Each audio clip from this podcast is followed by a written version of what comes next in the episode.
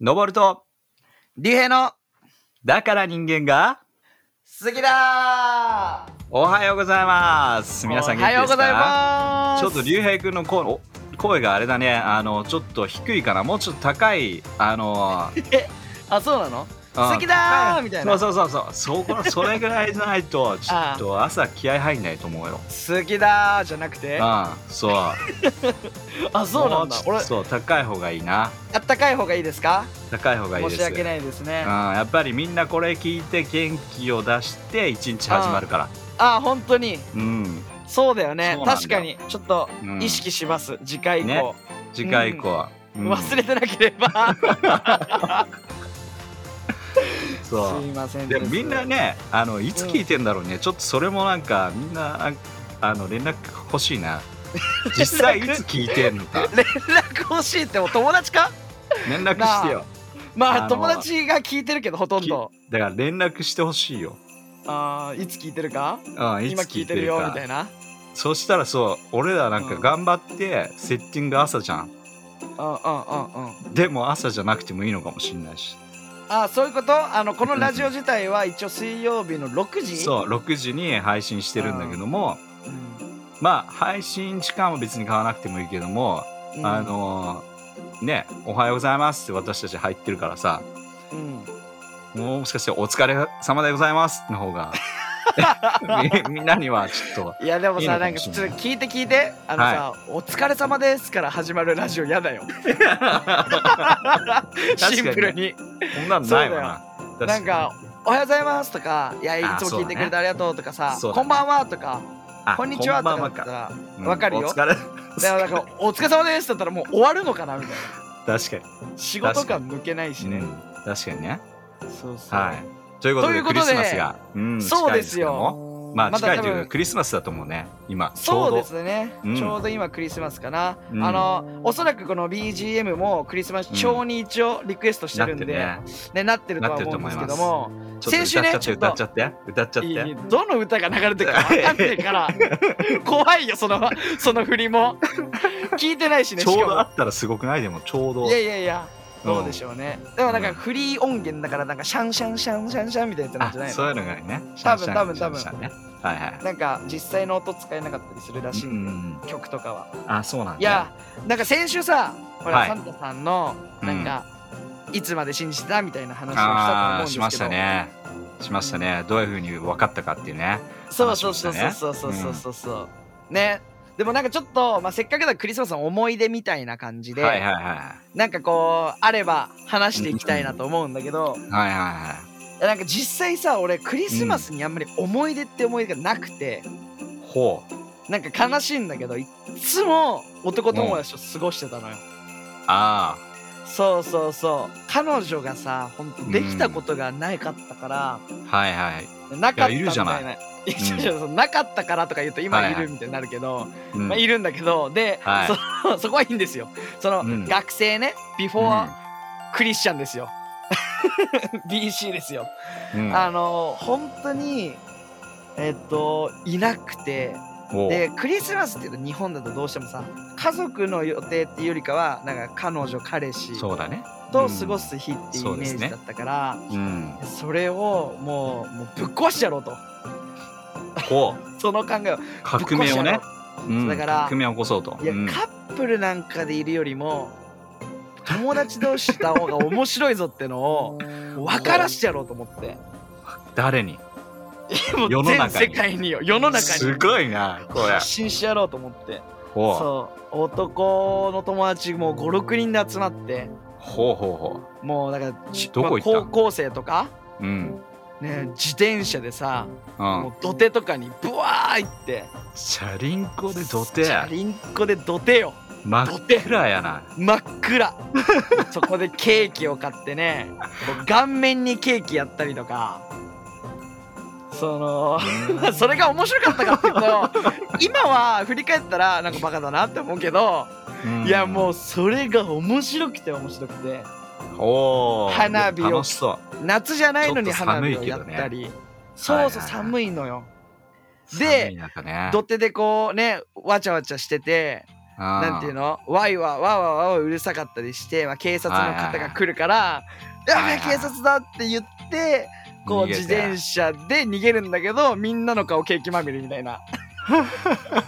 面白いね。顔顔にたくさん虫がつくみたいなねおお。そうそうそうなんかそういうのを、まあ、高校1年2年とかはいはいはやってて3年の頃にい。うん僕は教会に来たんで、そうなんだ。高校三年生。そう高校3年生、まあ、2年の後半にうーん来てるんだけどまあ12月超えてだね多分ほう2ほうほう月とか3月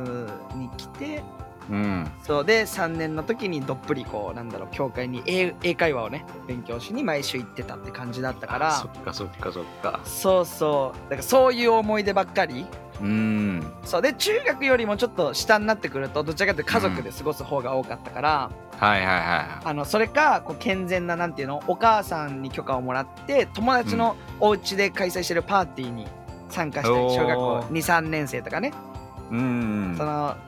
なんか家が近い友達の家行ってケーキをごちそうになったりとか、うんチキン、まあ、日本だったらねケンタッキーを食べると思うけど、そういうの食べたりとか、うん。はいあのそういうようなね思い出ばっかりなのではいはいはい。。ねでもこの確かクにリスマスの本当の意味を知った上で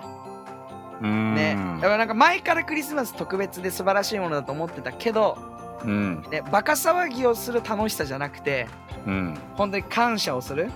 そうだね。ね、イエスが生まれてきてくれた、ね、そして俺の人生も変えてくれた、ね、のぼるさんはのい。人生も変えてくれた、うんそしてみんなの人生も変えてくれたイエスに本当に感謝するって知ってから確かいに。ややっぱもよりクリスマス好きになりましたけいどや、もほんとそうだよね。その通うり。ん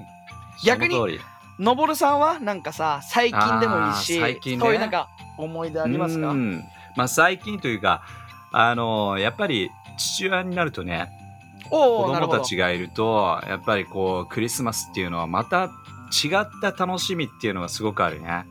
っぱりクリスマスイコール、うー本当に家族の日っていうのがすごく、まあ、クリスチャンになってからの方がよりね、すごく感じ取れるというか、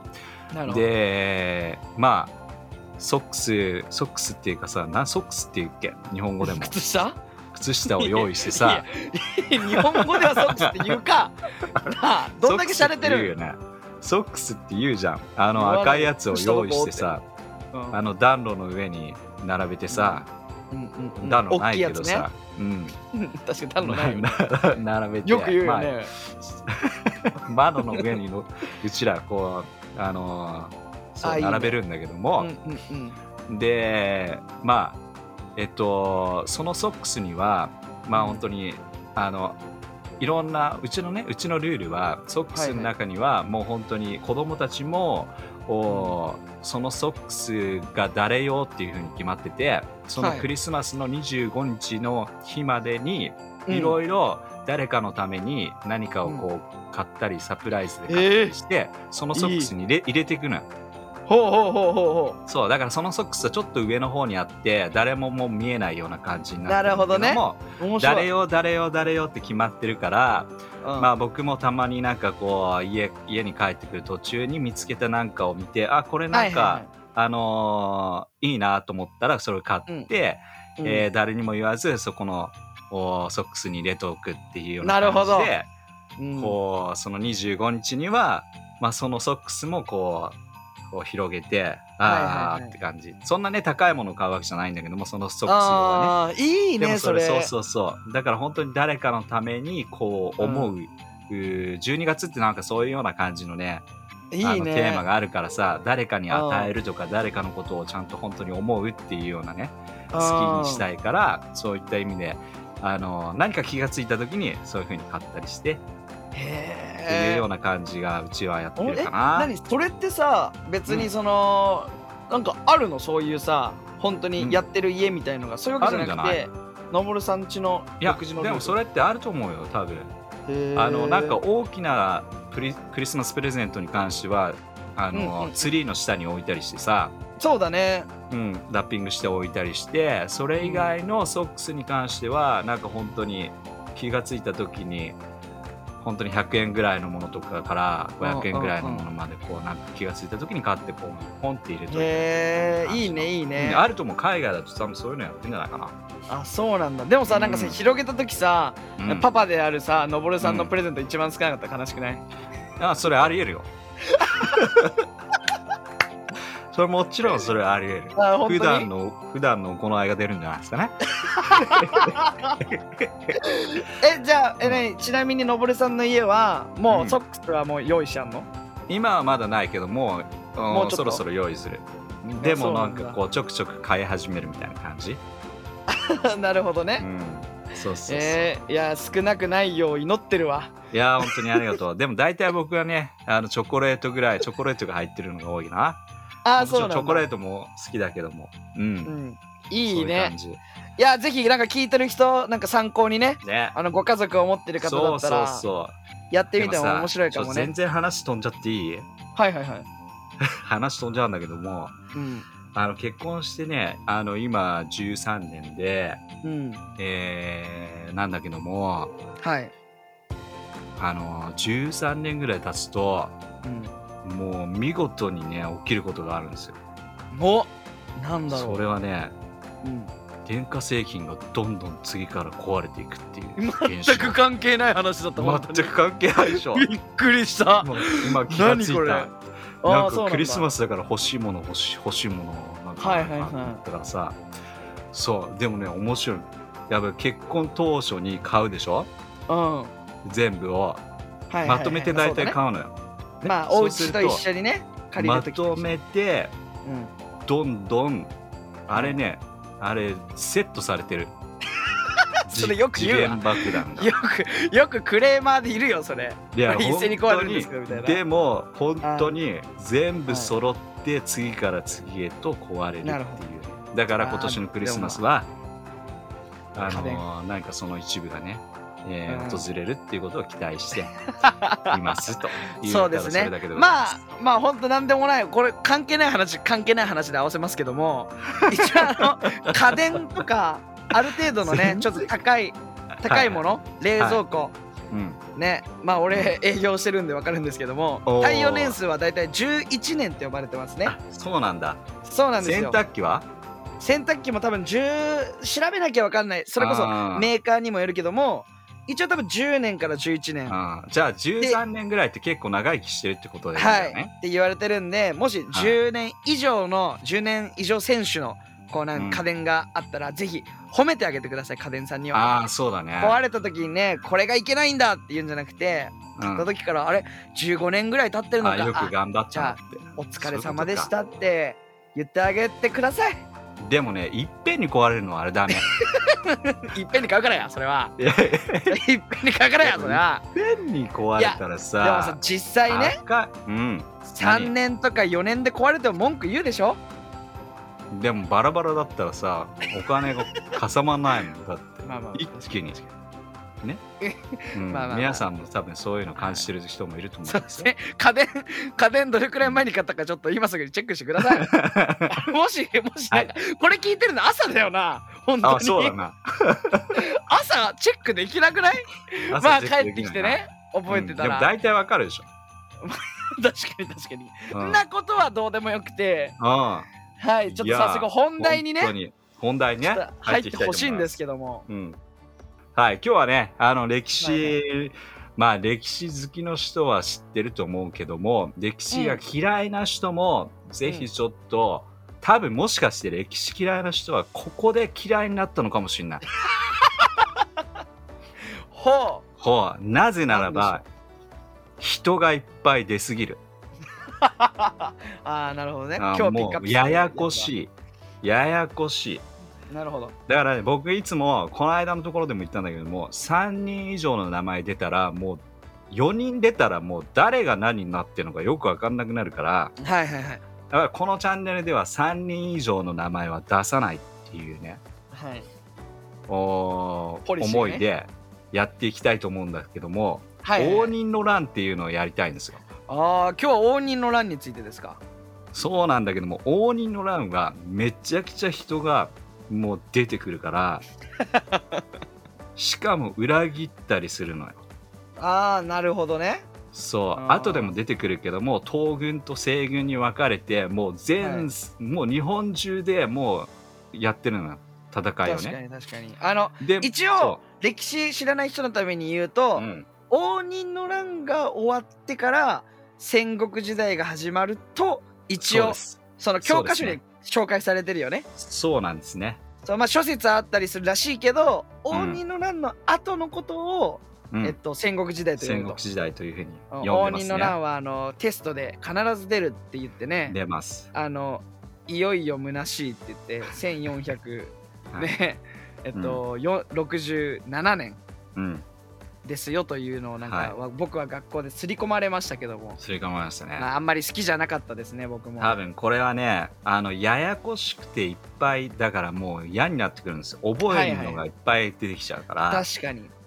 やっぱり人の名前も覚えない同じような名前が出てくるじゃんしかもあ名字が一緒とかね名字を一緒もそうだし名字の次のさ、大体子供の名前ってその 一文字一文字取ったりするわけじゃん取るからねお父そうすさるんとからもうなんか何どっちなのっていうふうになって、はいはいはい多分おそらく歴史嫌いの人はこっから嫌いになってくるんですよ間違いないですうんということでもう簡潔に応仁の乱をちょっと見ていきたいと思いますはいはいはいはい、でえっとまあちょっとねあの八代目将軍っていう足利さんっていう人がいるんですけど足利ああいますね義政さんまあ一人目出ち吉ゃう政よしよしよよししいやよしはいっぱいいるんだよ足利のよしはいっぱいいるんだよ そようだしな、まささんねそうだなうんそう、うん八代目って覚えてください 8, 8代目ね八代目あ銀閣寺作った人、そうですね吉政さんですね、うんよしね一人目登場足利さんはい、ただねあのこの時に問題が起きるのはうんあのー先週もちょっと伝えたことで、あのーまあ、次の後継者争いっていうのがねここからあら、現れてくるんだけども、うん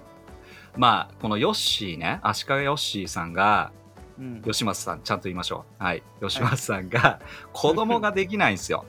ああなるほどなるほどだからそうすると後継者がいないどうしたらいいかわからない、うっんうんていうことで、えーまあそう子供がいないからあの自分の弟のねうん弟は後継ぎにしようっていうことを決めるんですよああ決めるわけだ、自分の弟、うん決、定ですはい決まりますはい決まりましたが実にその後子供ができるんですよおお大変だこれ問題になってくるでしょ問題だでもちょっと楽しい楽しいでしょこれだからね歴史はね面白いんですようん、なぜならばこういう人間のドラマがすごいあるからね確かにねだから考えてよ、うんだってもうすでにねあの弟をあの後継ぎだっていうふうに決めたのに、その後自分の子供ができできてるうわーだってさてどうする弟はさ弟はもうその気だしね、そうだよなんかお兄さんじゃあその大義いただきましたって言そっうてで家すよ来にも言うしそう俺はです次期将軍だねそうです自分の奥さんにも俺は次期将軍だって言そうっでたす後あ子供がとできたとできないできない言われていたのにできてしまった、うんそうなってくると何が起きるか人間がねもう人間の弱さが出てきますよ、はいはいどそうのなる子んをですか継がせたいって思うわけですよまあまあお父さんからしたらね、まあそりゃそうだよね思うよね待望の息子うん、でえっとまあそのねさっき言ったヨッシーねはいえー、足利ヨッシーさんまだ一つしか名前出てきてないもんね、はい出してないもんねはいあのヨッシーさんのあの側近がいるんだけども、うん側近がちょっとねあのまあ嘘っていうかちょっおとおこう話を持って嘘をついてくるんですよおどういうほ嘘うかほっうてほういうとあなたの弟さんが攻撃を仕掛けてますよ、よくないですねそれが、ねそう本当だったらあれだけど嘘だったらもうひどいね、そうだから子供ができたわけじゃん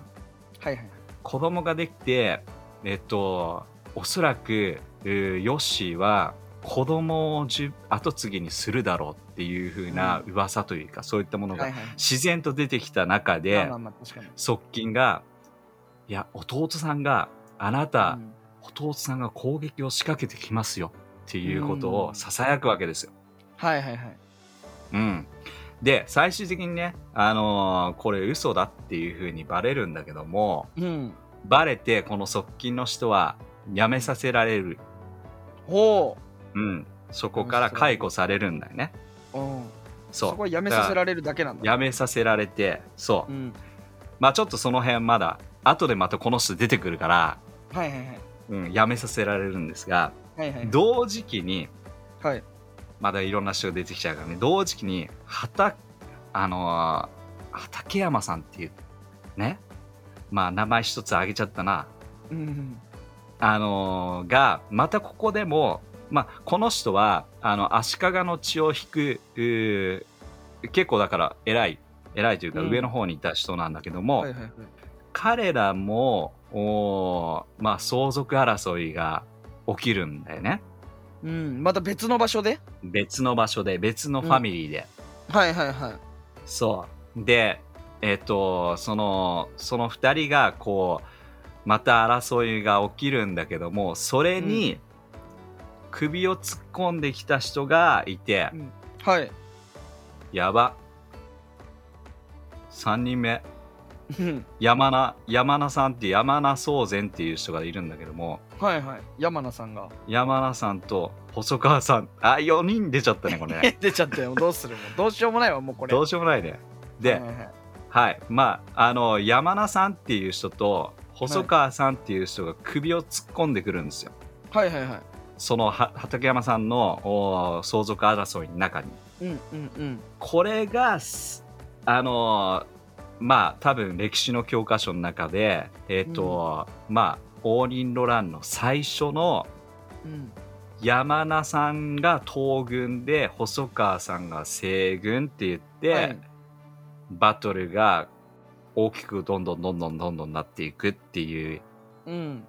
うんだよね。なるほどね。はいそうだからどこのどこがあの東軍に加わってどこが西軍に加わってっていうような感じでどんどんいろんなこう人が加わっていって、ら、うん、日本至る所でこう西軍と東軍との争いっていうのがうん、至る所で起きると。ほうほうほうん、であのー最初に言ったヨッシーね、う。うん。よし、ああのの、足利さん。はい、足利ヨッシーは吉松さんはえっと西軍にいたんですよはい。西軍サイド、はいうんねえーそして弟さんも一緒のところ、そんで自なるほど分なるのほど子供も一緒のところっていう感じんまあまであそうだね最初はファミリ西軍西軍がすごく優勢であったっていうふうに言われてるね、ーでなるほど。ただねあのさっき言った側近の人辞めさせられた側近いたでしょあら、いましたね。なんかこうう、んドラマみたいだね。いましたね、彼。ドラマなんですよ側近が帰ってくるんですよわあ。西軍に復活するんですよあら、西軍に来るの西軍呼ぶんですよはいはいはい。そうするとさっき言った弟さん子供も一緒にいたよね西軍にね、うんうんうん。あのー側近の人は嘘ついたじゃんあの、うん、あなたをこうそうだよね、ねえー狙ってますよやってつけに来だからそうやめさせられたのにそそうだからやめさせられたんだけども弟さんそれ面白くなくなるわけじゃん、りなゃんそうだでよそねんな側近が俺を嘘つきが嘘ついてそうやって危ない思いさせられた、うんそういうやつをまた復帰させるんだって言ってうん今度その弟さんが西軍から東軍に寝返るわけですよ。ひえじゃあこ本れもあ当ってにも命を狙うようなねそうだよ。これぐっちゃぐちゃ最初は嘘だっになってたのにそう。ねそうこうやってぐちゃぐちゃぐちゃぐちゃ寝返って他のところ行ってまた、っていうような感じのことがずーっとこれ続いて10年11年続いてるんえだねああ長いねそうう、んそうでさっき言ったように最終的にもうねあのーまあいい加減にしろみたいな感じではいはいはい今度、おーまあ、戦国時代って言って、えーまあ、その地域のおー力つくつついてきた人たちがはいはい今度どんどんとおー勢力広げていって天な下る統ほどね一みたいな感じになっていくっていう,、うんうんうんその応仁の乱っていうのがもう11年10年って続くまあ要は家督争い要はえーそうね、家族の相続争いというものがいやそうねぐちゃぐちゃとなっていくっていう、でことな家んだけども族の争いも当時はこじらせるとそれぐらい大きくななるよとそういうようなことですよね。そうなんですよ。ただね、あの、うんこれ歴史の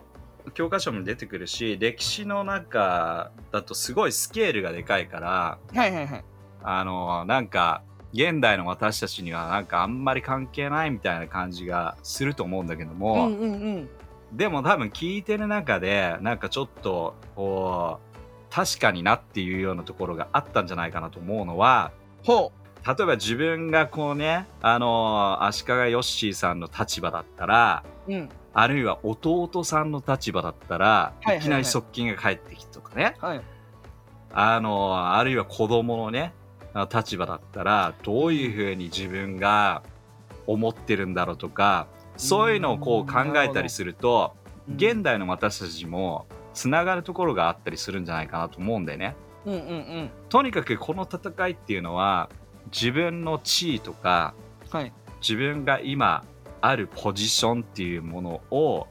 維持するために起きたものっていうことが多いわけでしょ、うん、うん、そうだ側ね。近もねあの嘘ついたのはうん。おそらく自分の地位が守られるにはどっちの立場にいた方がいいっていうことが分かったからこそ嘘つくわけですよ。まあまあそうだ。自分の有利にしたいから嘘はつくわね。そりゃそうだよ。そうだから弟さんが攻めてきますよっていうような感じでちょっとこう戦いを起こして弟さんがいなくなったらいいのにみたいな感じのところとか思ったりすると、はいはいはい。うん、そういうのも実際はこう自分の立場とか自分のポジションっていうのを守りたいがためにそういったものがあの、う人間のね汚いところが出てくるうん。っていうところなんだよね。なるほど。うん、どうなんかあの自分が社会人の中で、はいはい。そのまあ普通に仕事をするっていうだけじゃなくてやっぱりみんなの悩みの中で一つは大きなことがあるのかなっていうふうに思うのは、うん。仕事の悩みの多くは人間関係っていうところが結構あったりするじゃんあ。そうなんですよね。うんうん。まあ自分には必ず上司がいてその周りの、おーねえー同僚がいたり、えー部下がいたりとか、いろんな立場の違いの人たちが出てくると思うんだけども、はいはいはい。どうですかその社会人の中でのその、うん。うんまあ確かにですね、えっと、うん僕は何のし会社内においては何の地位もね実際にないけれども、うん、よく聞く言葉で言うと板挟みですね。ダバざまですね。あはのー板挟みですね。そうですねあのー二人の上司がいありますよねそて、ういうねいはいはいこっちの、上司は右に行けと、うん、もう一人の上司は左に行けとはいはいはい。言われた時にじゃあ高橋君、ん、どっちに行くんですか、っていうことがよくあるわけですよ。はいはいはいはい。ね、なんか、うん、右に行った方がね楽ちんで、ね、めちゃめちゃ、ね、仕事がもらえてねその代わり大変だよみたいはいはいはい。な、あら大変だよね楽ちんじゃないあのその代わりめちゃめちゃ給料ももらえるよみたいな、ああそういうことね。うん、ねでもこっちだといやいやあのたくさん嘘をつけばなんかこうなんていうのいろんななんていうの嘘をついて立ち回った方がいいよみんなそうしてるよみたいな、うん。まあ、いろんな言葉を聞くわけですよ。うん、ね、よくその下にいる人間はその板挟みにあったりとかはあるけれどもう,、そうだね、うんん、あるだそうろいうね時に、うん、うん、あるねいじ自や分で、ぜうんう、ん、絶対あるのさほらあのー、うん板挟みっていうとさ例えばやっぱりあのーまあ下というか部下の人たちっていうのはある意味現場っていうような感じで、はいはいはい実際にこう物事を動かしてるっていうようなことがあると思うから、うんその現場の声とそうなのこう自分の上司の声っていつも一緒じゃない時ってあるわけじゃん。いや間違いないよ自分のリーダーはこうしてほしいっていうところがあって、はいでもそれを通す上では現場が動いてくれないといけないから現場に伝えなきゃいけないけど現場の思いを汲み取るとこうじゃないよねっていうのとかね板挟みになるよねそういうのってねそうなんですよ、うんね、でその時に自分がすごいこうどうどうなんかどうしてるかどう気をつけるかっていうと、うんね、まずは自分がどうしたいのかを考えること、はいはいはいね、自分が本当どうしたくて、ね、どういう思いを持って仕事してるか、うんそしてね俺は営業だから、うんね、お客さんがどう思ってるかうん今のぼさんが言ってくれたように現場の人が確かにどう思ってるかお客さんのニーズが何なのかっていうのを考えるようにしてるうんだから俺はいつも気をつけてるのは誰のために仕事をしてるんだろはいはいはいはいうね誰に仕えてるんだろうんうねそうだね営業マンはお客さんに仕えるべきなのようんねなんかこうお客さんにのニーズに沿った提案をするべきなんだけど、うんどこかこう時々タイミングを間違えちゃうと上司のそう顔色を伺ってたり、だね確かに部長の顔色を伺ってて、うんうんこう会社内で荒波を立てないようにあはいはいは立ち回っちゃうことがよくあるいうんねだからちょっとここでこうさっきの応仁の乱とちょっとつなげると、うんね自分が誰に使えるか確かにそして自分がなんかあのどういう立場なのかやっぱりすぐ考える必要があるのかなって、うん俺自身は思うねそうだねねまずはお客さんとかの前に自分はクリスチャンだから、ねうんまずは聖書でどうしたらいいのか聞いてみるし、うんね、そしたらなんか精霊がねこう肩をトントンとしてこっちの方が正しいよっていうのをはいはいなんとなく教えてうんくれる、いいね聞こえるわけじゃないけどね耳で聞こえるわけじゃないけど、あ、うんこっちのが正しいんだなってのを、うんなんか聖書を通して感じ確かるにことができるし確かにいいねそれをすることによってうんなんかあのお客さんにもありがとうって言われるし、うんうん、正しいことをして自分も気持ちいいしね普う通に、んううんんで、確かにね、し会社内で嫌われたとしてもそれ一瞬だから、うんうん、確かに別に会社に出いいことし そうそう出勤してる限りさ会社に出社してる限言うり、ねうんなんか上司との関係は続くじゃんうんねそれって修復しがいがあるってことよ、うんチャンスはいっぱいあるでも確かにお客さんと縁が切れてししまったら、もう出会えないのよまう確かにでしょその通りだ ね今日学ぶね学ぶねうんそうなんですよまあなので自分がいつも大切にしてるの確かはに、まあ、お客さん第一うん本でで当きだれよねばなというふうに思ってますけども確かにその通りだよねうんだからこのね大仁の乱のこの権力争いっていうのはやっぱり自分が上に出たいっていう思いが強くある人間の姿がこう汚く出てくるんだよねうんでもそこうねの時代だけじゃなくてもういろんな時代で現代でもやっぱり自分が上の立場で居続けたいとか自分が上の立場に行きたいっていう思い、はいはいはい人間のこう、ね、欲が出てくるからこそおーまあ、私たちの現代でもお人とのトラブルっていうことが起きてしまったりとか、うん間違いまなあ、い、聖書の中であのーねマタイの20のお26だと思うんだけども、うんうんうんうんまあ、良い、ね、リーダーになりたければ良い、うんね、偉いものになりたければ人に仕えるものになりなさいと、はいね、上に立ちたいと思うものは、まあ、自分を身を低くしなさいっていう、ねうん聖書箇所があるんだけどもあありますね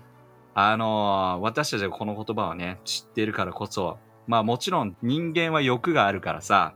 うんあの自分の肉の欲はうんおーこれチャンスだみたいな感じですね上に行くっていうような、まあ確かにまあ確かに思いがねもう人を蹴落としてまで上に行きたいっていうね、ん思いになるけども、ありますね確かにでもこの例の思いはね、あーでもやっぱりリーダーっていうのはやっぱり人に仕えるということをいやいいですね、それを考えなきゃいけないんだなと、うん考えるべき姿なんだなっていうそうのをですね思い知らされるんだよね。ううんんそう間違いないそうなんいだよやなだからこう目先のなんか欲とか権力なんかよりももっと大大事なものっうん、てあると思うかあらるね。それを見極めてほしいねそうなねんかそう会社内の権力争いとかにうん自分も自分も自分もってなった時にうん巻き込まれてね応仁の乱ほど日本を巻き込んだ大きい問題ではないかもしれない け確どかに